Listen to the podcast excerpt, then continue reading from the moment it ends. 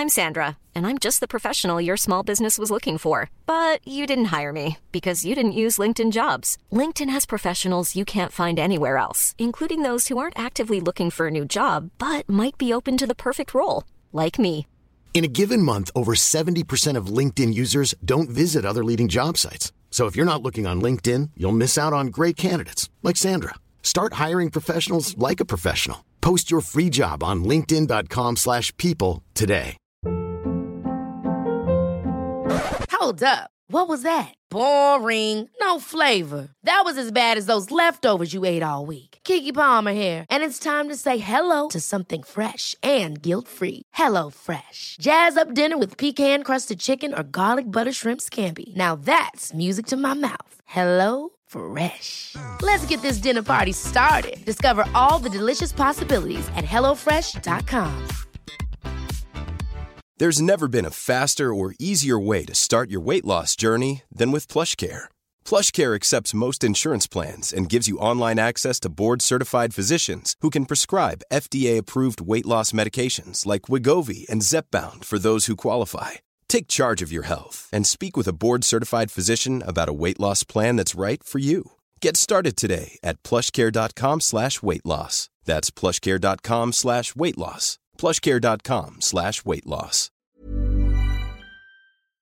Bienvenue sur le podcast qui vous donne de l'empowerment. Si vous êtes ici, ce n'est absolument pas par hasard. Je suis Laurita et ma mission est de vous guider vers une vie plus consciente, plus alignée et plus harmonieuse.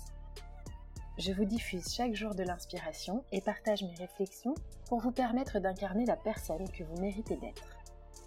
Si ce podcast vous plaît, je vous invite à le partager, à le noter avec la note qui vous semble la plus juste et à vous abonner pour ne rien louper. Bonjour à tous. Et si vous étiez addict sans le savoir? Il existe des addictions dont on souffre et qu'on ne suspecte pas. Mais l'addiction, qu'est-ce que c'est? L'addiction, c'est l'envie répétée et irrépressible de faire ou de consommer quelque chose en dépit de la motivation et des efforts de la personne en question pour s'y soustraire. C'est aussi une pratique répétée et compulsive d'un comportement ou d'une consommation. On peut par exemple être addict à des substances externes comme le tabac, l'alcool, le médicament, euh, le café, le sucre ou les drogues. Et également, on peut avoir des addictions comportementales comme le sexe, le jeu ou euh, l'over-travail. Tout le monde ici n'est pas addict, bien sûr, et on peut être totalement libre en consommant euh, ce genre de substances. Hein. C'est pas parce qu'on consomme des drogues ou des médicaments qu'on est addict. On sait les risques, on connaît les risques, mais ces risques sont choisis. Ça veut dire qu'on garde encore cette liberté, cette souveraineté intérieure, je dirais même. Et il existe des addictions externes, comme celles que l'on vient de décrire, mais aussi des addictions internes, et c'est de celles-là dont on va parler aujourd'hui. On peut être addict à nos émotions. L'addiction, elle survient quand il y a une perte de contrôle. Ça peut être lié à des facteurs euh, liés à la substance, comme par exemple le tabac, qui est très très... euh, Il y a un haut risque d'être addict au tabac. Des facteurs environnementaux, comme euh, les contextes de vie dans lesquels on a grandi, ou individuels, et là c'est plutôt génétique. On est addict quand on sent qu'on ne peut plus s'en passer, et parfois, on croit qu'on n'est pas addict, mais on ne tient pas une semaine sans. Et c'est ça qui est très vicieux, c'est que parfois on a des addictions, on n'en a même pas conscience. J'ai été longtemps addict au sucre, et même parfois je replonge pendant des mois et des mois. Le sucre, c'est un plaisir immédiat, et c'est celui qui est le plus facile et le plus rapide d'accès, le plus pratique, toujours à dispo, et pour contrer n'importe quelle émotion désagréable, il suffit d'une seconde. Ça déclenche immédiatement un plaisir accessible, et surtout l'hormone du bonheur qui permet d'anesthésier des émotions désagréables ou bien de fuir d'autres émotions ou l'ennui. Parfois, je rentrais chez moi et machinalement, j'ouvrais des Kinder Maxi et je les mangeais presque tous. Ça a duré des années. Et un jour, une amie m'a offert un livre qui mettait au défi d'arrêter le sucre pendant 30 jours. Au début, j'ai trouvé que c'était ridicule et que c'était sûr que j'allais réussir. C'était à l'époque du TBC, pour ceux qui me suivaient à l'époque en 2015. Euh, j'ai tenté l'expérience en pensant que j'allais vraiment réussir avec brio et haut la main. Et comment vous dire que je n'aurais jamais pensé à l'époque être à ce point-là addict? Au bout du troisième jour, et c'était prédit d'ailleurs dans le livre, j'avais la tête qui tournait, je tremblais, j'étais pas bien, j'avais l'impression d'être en hypoglycémie. C'était horrible. Et à la fin de la première semaine, ça s'est apaisé, j'ai plus eu de symptômes et je me suis sentie beaucoup mieux. Mais si cet ami ne m'avait pas offert ce livre, je ne serais peut-être encore là-dedans. Quand on a des traumas passés par rapport à l'enfance, on est plus à risque parce qu'on a du mal à se construire et donc on a aussi recours à la substance parce qu'elle soulage à un moment T ou à un instant T, elle nous soulage, elle nous a soulagés. On consomme donc soit par plaisir, soit par acceptation sociale, par exemple l'alcool. Des fois, on a envie d'arrêter l'alcool et on sent qu'on est addict, mais les, gens ne nous laissent pas, entre guillemets. Tout le monde nous dit Allez, vas-y, prends encore un verre, c'est mon anniversaire, etc. Donc on cède à la pression sociale. Et en réalité, ce n'est pas que les gens nous laissent pas, c'est simplement qu'on se laisse influencer. Ou ça peut aussi être euh, on consomme pour se soulager. On peut développer une addiction quand on vient d'un milieu aimant, c'est aussi possible. Hein. Ça n'est pas seulement les personnes qui ont vécu des traumatismes ou qui ont évolué dans un milieu un peu freak à l'époque, un peu malsain. On peut aussi avoir eu tout pour soi et tomber dans une addiction, ça n'a rien à voir. C'est certes plus fréquent quand on a vécu des événements terribles, mais ça arrive aussi sans aucun facteur prédictible. Hein. Quand on consomme, on sécrète de la dopamine, le circuit de la récompense, et ça crée du plaisir. Et de là naît l'addiction parce que ça nous fait du bien. Et c'est important de le savoir. Toutes les addictions donc ne sont pas externes, certaines sont internes. Et hormis ces addictions connues, telles que le sucre, les drogues, l'alcool, il en existe d'autres auxquelles on ne prête pas attention et qui peuvent nous faire beaucoup de mal si on ne les conscientise pas. Je fais un petit aparté sur l'alcool d'ailleurs, dont beaucoup souffrent sans le savoir, croyant qu'ils passent simplement de bonnes soirées. Je vous raconte une anecdote à mon sujet. En 2010, je buvais une bouteille de pastis à moi toute seule, au moins trois fois par semaine, et ça n'affolait absolument personne. Et par personne, j'entends surtout pas moi-même. Je n'avais absolument pas conscience de la gravité de mon addiction.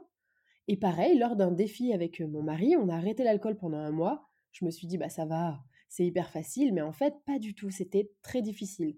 D'une part, parce que la pression sociale appuyait très fort sur mes épaules, personne ne comprenait pourquoi j'arrêtais l'alcool. Mais d'autre part, parce que je pense que j'étais vraiment accro et que c'était vraiment difficile. Et c'est hyper dangereux d'ailleurs d'arrêter l'alcool d'un seul coup, pour ceux qui sont vraiment, vraiment addicts.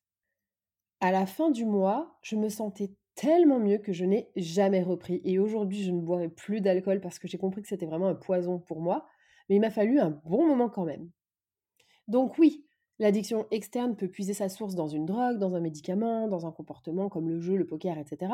Mais il existe aussi d'autres addictions desquelles on ne parle pas et dont nous souffrons beaucoup ou fréquemment, ce sont les addictions internes, et elles sont nombreuses. Et elles ont toutes une chose en commun, c'est qu'elles génèrent des émotions, et elles sont issues de, des émotions qu'on a ressenties. Je m'explique. On peut par exemple être addict au contrôle. On peut être addict à la souffrance, et ça, ça fait peur. On peut être addict au jugement, à la peur ou à la colère. L'addiction humaine ultime, c'est l'addiction au contrôle. C'est vraiment la dépendance ultime. Penser que nous l'avons, le chercher, le fuir, fait également partie de la dépendance d'ailleurs. La seule chose que nous pouvons vraiment contrôler, ce sont nos pensées et nos connaissances intérieures et ce qu'on incarne.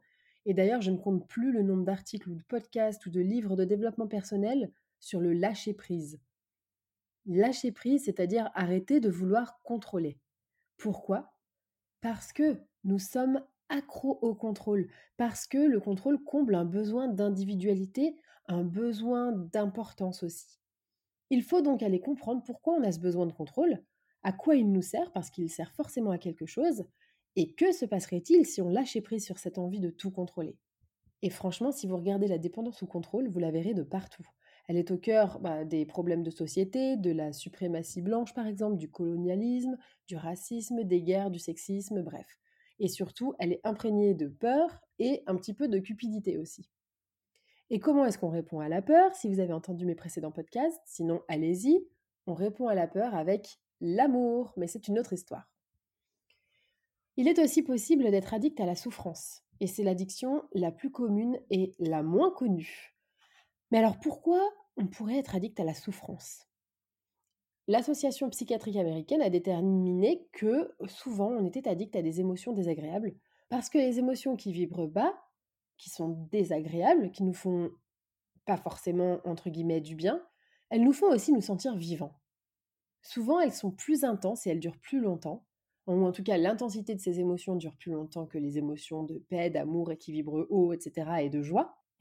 Comme par exemple le bonheur, qui est une émotion très très forte mais éphémère. On a un énorme et intense moment de bonheur et puis après ça redescend, ça s'apaise. Alors que la tristesse, par exemple, elle met beaucoup plus longtemps à redescendre. C'est simplement que, comme pour tout, tomber c'est rapide et se relever c'est beaucoup plus lent. Et c'est pour ça en fait qu'on peut être addict à la souffrance. C'est parce que les émotions entre guillemets négatives ou en tout cas désagréables sont beaucoup plus intenses et elles nous font plus ressentir qu'on vit par rapport aux émotions plutôt positives ou agréables qui, elles, nous font moins nous sentir vivants. Donc quand on est addict à la souffrance, c'est parce qu'on se sent vivant et qu'on a réussi en quelque sorte, à un niveau évidemment bien inconscient, à se soulager avec ça. Oui, oui, c'est dur, ça pique, vous pouvez mettre pause ou revenir en arrière, mais c'est aussi mon rôle de vous dire des vérités qui dérangent. Certains sont addicts à la souffrance parce qu'en souffrant, ils ont trouvé du réconfort. Ils ont trouvé comment combler ce besoin d'importance en attirant l'attention, en inquiétant leurs proches. Pour d'autres, cette dépendance à la souffrance se caractérise dans leurs relations. Ce sont des personnes, vous savez, qui tombent toujours sur le même type de personnes, qui ne leur correspondent pas, et qui repoussent au contraire ceux qui pourraient leur correspondre et être bons pour eux. C'est un peu l'histoire du bad boy et du gentil garçon. Si vous avez tendance à choisir tout le temps le bad boy ou la bad girl d'ailleurs, hein, c'est peut-être parce que vous êtes dépendant à la souffrance, ou bien que vous avez besoin de ressentir des émotions intenses, fortes et souvent désagréables et qui au final ne vous font pas du bien. Et c'est très vicieux là ce mécanisme, parce que quand on est addict à la souffrance, on en a très peu souvent conscience. Évidemment, c'est fou comme on peut s'habituer à être malheureux et limite s'y complaire. Mais je vous le disais dans le podcast précédent, le confort inconfortable, on peut passer de malheureux à heureux quand on prend conscience qu'on n'est pas à 100% heureux et ensuite quand on enclenche le super pouvoir qu'on a tous, celui de choisir. Et quand on est dans un mécanisme où l'on est addict à une souffrance, la première étape, c'est de se regarder avec sincérité et de se rendre compte qu'on est addict. Ça fait mal à l'ego hein, de s'en rendre compte. Les premières pensées qui viennent sont souvent mais pas du tout, c'est pas de ma faute, je subis, j'y suis pour rien. Si vous avez ce genre de pensée, pour n'importe quel type de situation, il y a quelque chose à creuser parce que si, vous êtes en partie responsable de ce que vous vivez. J'ai une amie qui dit toujours qu'elle a la poisse. Il lui arrive toujours plein de choses improbables. Mais est-ce que elle a pas de chance ou est-ce qu'elle se crée sa réalité? Je pense qu'elle se la crée de deux façons. D'une part, en s'identifiant à quelqu'un qui a toujours la poisse, ça lui donne un certain statut dans la société, elle attire l'attention, les gens rient ou la plaignent, et d'autre part, bien sûr, elle doit vibrer problème, donc les problèmes lui arrivent. Elle pourrait, si elle voulait, et si elle en prenait conscience surtout, réaliser qu'elle n'a pas toujours la poisse, elle peut décider aussi de voir le verre à moitié plein et de ne plus se définir par cette malchance. Elle est finalement un petit peu addicte à ce que les gens la plaignent ou aux événements improbables. Des études ont montré que les hormones de notre cerveau contribuent à être addicts à des émotions. Certains peuvent être addicts à la colère. Je ne sais pas si vous avez vu la série Working Moms. Anne, dans Working Moms, elle a des anger issues, c'est-à-dire qu'elle a des problèmes avec la colère. En réalité, l'épinéphrine est une hormone qui se diffuse dans le cerveau quand on est en colère et qui envoie des signaux d'accélération du cœur, euh, d'augmentation de la pression sanguine. Et la colère devient addictive quand on commence à s'y sentir confortable. On ressent l'accélération et notre ego s'y complaît et parfois même elle nous permet, la colère, d'éviter des émotions un peu standards ou, trop molles qui ne nous font pas sentir vivants. Le stress ou la dopamine peuvent nous rendre addicts à nos émotions également.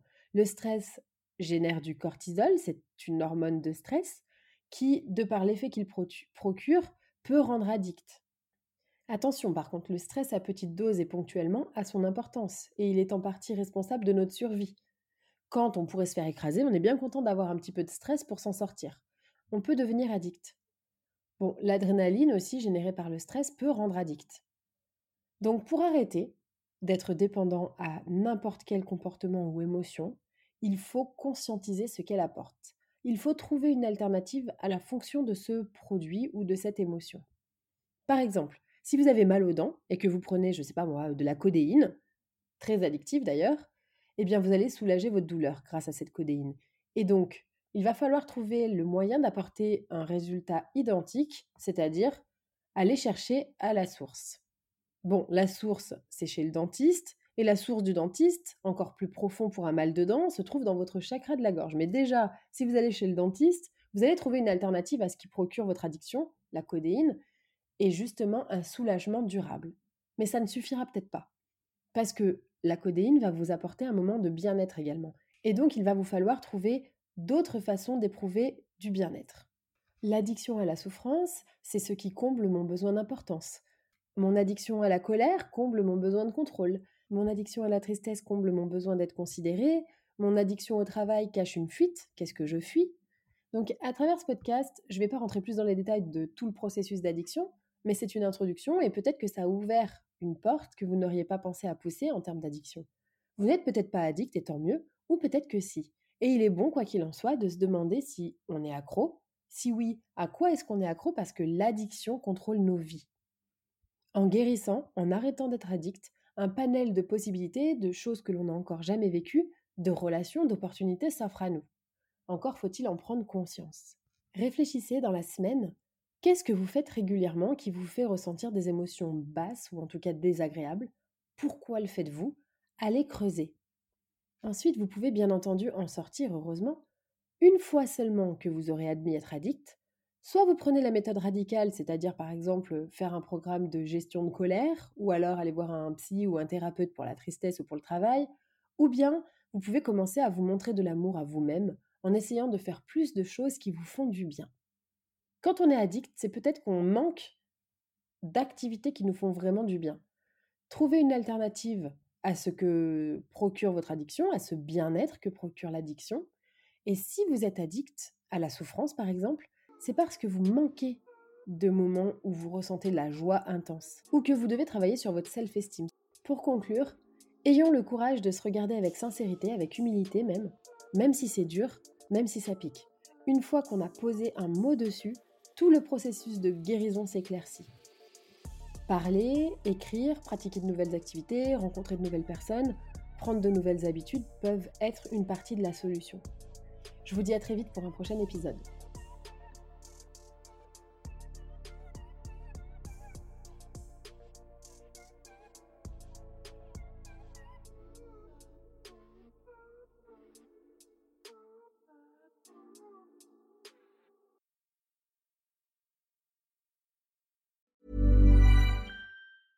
Ever catch yourself eating the same flavorless dinner three days in a row? Dreaming of something better? Well, HelloFresh is your guilt-free dream come true, baby. It's me, Kiki Palmer. Let's wake up those taste buds with hot, juicy pecan-crusted chicken or garlic butter shrimp scampi. Mm. Hello Fresh. Stop dreaming of all the delicious possibilities and dig in at HelloFresh.com. Let's get this dinner party started. Hi, I'm Daniel, founder of Pretty Litter. Did you know cats tend to hide symptoms of sickness and pain? I learned this the hard way after losing my cat, Gingy. So I created Pretty Litter, a health monitoring litter that helps detect early signs of illness by changing colors, saving you money and potentially your cat's life. Pretty Litter is veterinarian developed, and it's the easiest way to keep tabs on your fur baby's health right at home. Go to prettylitter.com and use code ACAST for 20% off your first order and a free cat toy. Terms and conditions apply. See site for details. Imagine the softest sheets you've ever felt. Now imagine them getting even softer over time. That's what you'll feel with Bowl and Branch's organic cotton sheets. In a recent customer survey, 96% replied that Bowl and Branch sheets get softer with every wash. Start getting your best night's sleep in these sheets that get softer and softer for years to come. Try their sheets with a 30-night guarantee. Plus, get 15% off your first order at bowlandbranch.com. Code BUTTERY. Exclusions apply. See site for details.